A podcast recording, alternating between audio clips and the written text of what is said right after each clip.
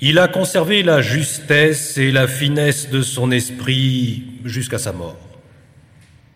Sans sa surdité qui l'empêchait de prendre part à la conversation, il eût été aussi agréable dans la société qu'il l'avait été à l'âge de 30 ans.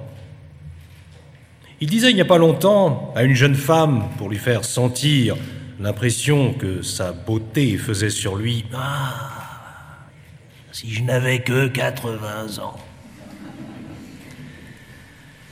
Dans le cours de la maladie qui a terminé sa vie, il disait à quelqu'un qui lui demandait quel mal il sentait Aucun, si ce n'est celui d'exister. Je sens une grande difficulté d'être. C'était mieux parler qu'il ne lui appartenait. Une femme connue, Madame Grimaud, âgée de 103 ans, ayant été le voir il y a six mois, lui dit Il semble, monsieur, que la Providence nous ait oubliés sur terre. Monsieur de Fontenelle porta finement son doigt sur sa bouche et lui dit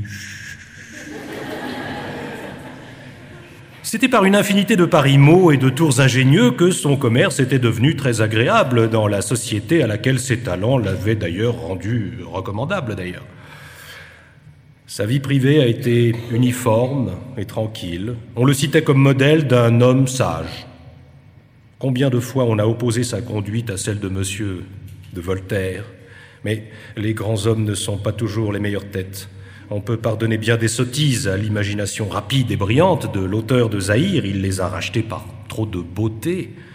Et il est vrai en ce sens que la sagesse d'un esprit froid ne vaut pas les sottises d'un génie bouillant.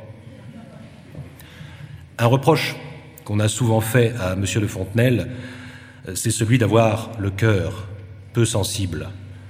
On disait de lui, et il était vrai, qu'il n'avait jamais ni ri ni pleuré.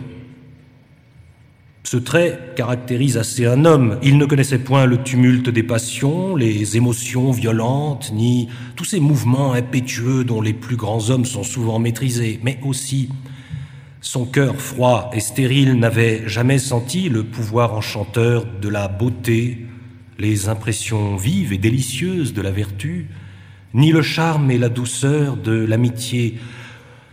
Quand, avec ces dispositions, on observe religieusement les lois de la société, de l'honneur et de la bienséance publique, on est exempt de reproches, mais on n'en est pas moins digne de pitié.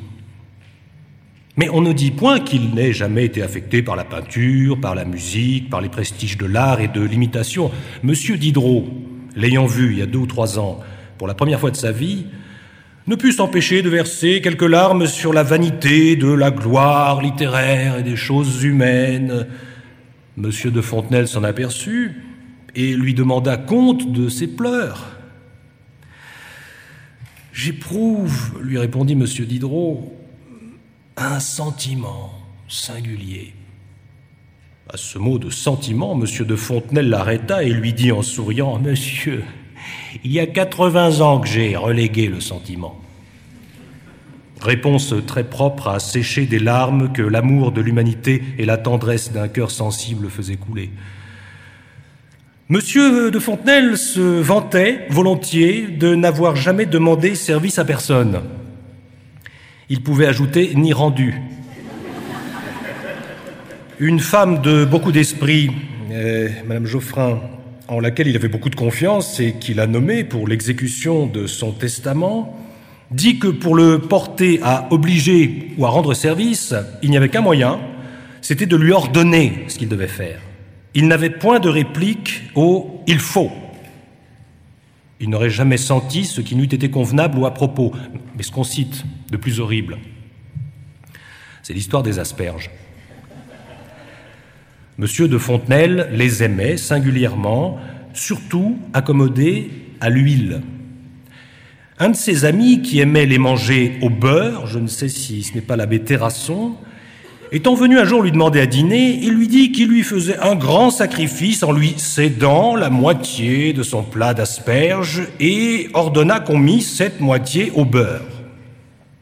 Peu de temps avant de se mettre à table, l'abbé se trouve mal, et tombe un instant après en apoplexie. Monsieur de Fontenelle se lève avec précipitation, court à la cuisine et crie euh, Tout à l'huile Tout à l'huile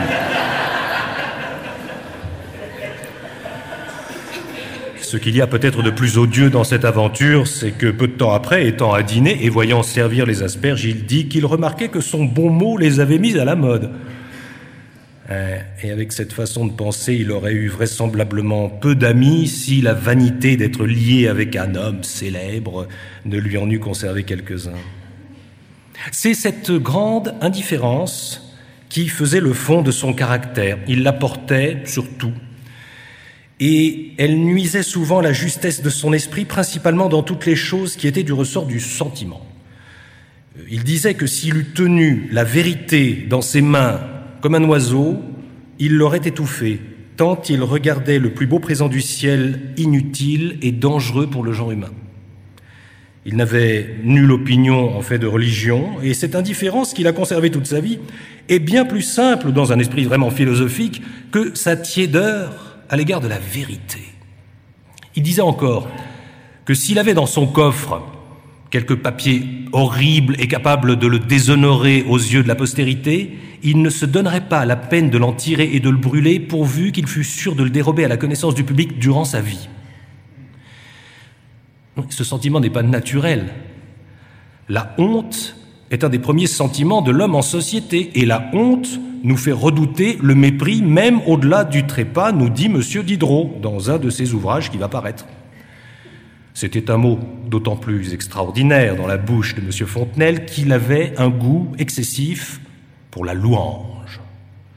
Il n'était rien moins que difficile sur ce chapitre, et, et l'esprit le plus ingénieux, le plus épigrammatique, le plus délicat en galanterie ne s'offensait point des éloges les plus plats et les plus lourds que de certaines gens lui prodiguaient.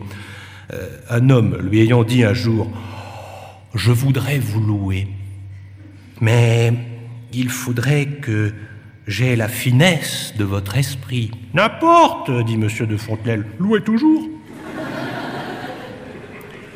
Je l'ai entendu se plaindre de ce que les étrangers, et surtout les Anglais, faisaient plus de cas que lui que ses compatriotes. Madame Geoffrin lui répondit à cela fort plaisamment C'est que nous vous voyons de trop près. Vous savez, ajouta-t-elle, que nul héros n'est un grand homme pour son valet de chambre.